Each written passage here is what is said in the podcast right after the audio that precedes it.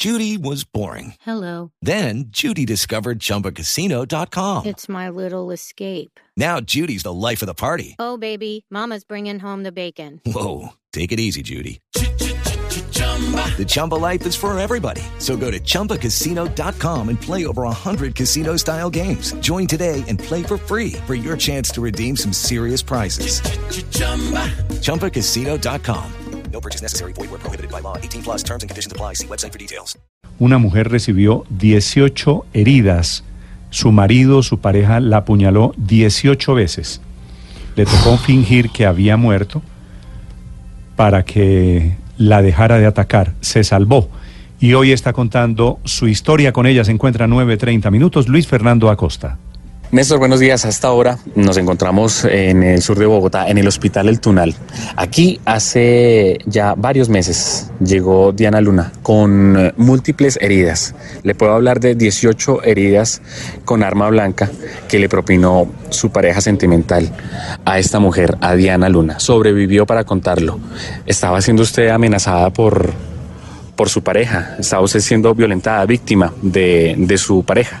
Buenos días. Buenos días, sí, sí, señor. Eh, eh, yo, eh, él ya me había agredido varias veces, en, en varias ocasiones. Y mm, eh, a él ya, ya teníamos una medida de protección, la cual no, no fue efectiva. Él volvió y se acercó y volvió y me agredió. Diana, ¿cuántas veces ha- había denunciado usted que su pareja la, la estaba atacando, que le estaba maltratando? Con esta dos veces. La segunda vez eh, fue casi mortal. Sí, señor. ¿Qué fue lo que sucedió? Cuéntenos qué fue lo que pasó. Él me propuso matrimonio, no acepté y eso es lo que lo conlleva a él a la, a la furia. Y me golpea, me da puñaladas en la cara con, una- con un bisturín, eh, me proporciona una puñalada en la, en la cabeza con una cegueta, me corta en la parte de la espalda, como partiéndome en dos, eh, en el estómago y en la mano. ¿Cómo sobrevivió usted a eso? Yo digo que yo sobreviví, gracias a Dios, porque fue el único que me ayudó, fue el único que estuvo ahí. ¿Eso cuándo ocurrió? El 21 de, de junio. Sí. Diana, eh, ¿en dónde está su, su agresor? ¿En dónde está en este momento? Él ahorita está en la casa porque no lo ha recogido del INPE, pero ya le dictaron intramural. ¿Y lo condenaron ya? No, señor, eh, hasta ahora vamos en proceso de acusación.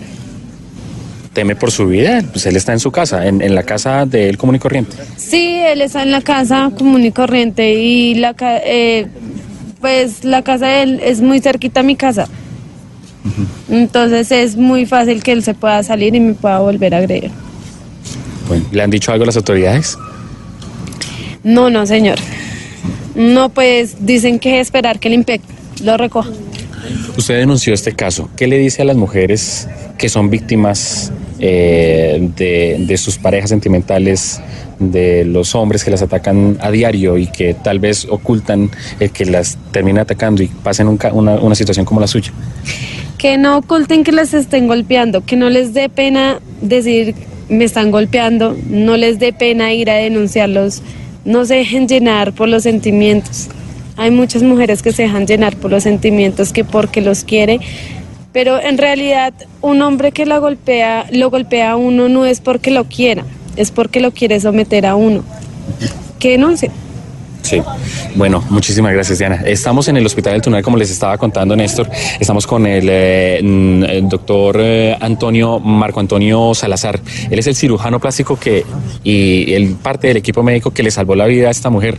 Doctor Marco Antonio, buenos días. Buenos días, ¿cómo está? ¿Cómo se salva una mujer de un ataque como estos? 18 eh, heridas con, con un arma blanca.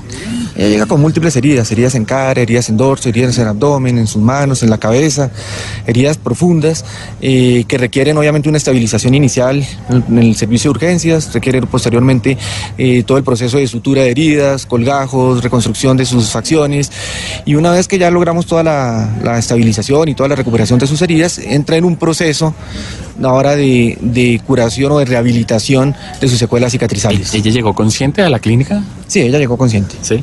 Eh, ¿Quién la encontró? ¿Quién le, le- le brindó los primeros auxilios? Ella es eh, eh, traída por la policía.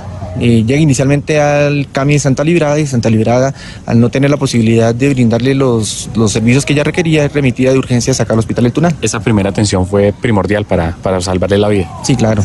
Sí, señor. Hoy ya, ¿cómo se encuentra ella? Hoy, como le decía, está en un proceso ya básicamente de recuperación y de rehabilitación de sus secuelas cicatrizales. Está también en un proceso de rehabilitación y de apoyo psicológico que se está brindando acá a través de la Secretaría de la Mujer y para que ella pueda salir adelante no solamente en la parte física, sino también en la parte emocional. Sí. Es muy común que a ustedes les lleguen casos como estos, que ustedes puedan identificar que son de violencia de este tipo contra la mujer. Llega muchísima violencia intrafamiliar acá al hospital. Estamos atendiendo aproximadamente eh, 20 casos mensuales, más o menos unos 180 casos desde lo, de lo que va corrido del año de violencia intrafamiliar, violencia intrafamiliar a mujeres, a niños, a hombres, pero principalmente a mujeres. Es el doctor Marco Antonio Salazar, eh, médico cirujano aquí en el Hospital del Tunal. Nos habla más o menos de 180 casos en 2018 de violencia contra la mujer. Desde este punto nos despedimos, eh, Néstor. Eh, estamos en el sur de Bogotá. A esta hora llueve y hace frío en esta zona de Bogotá.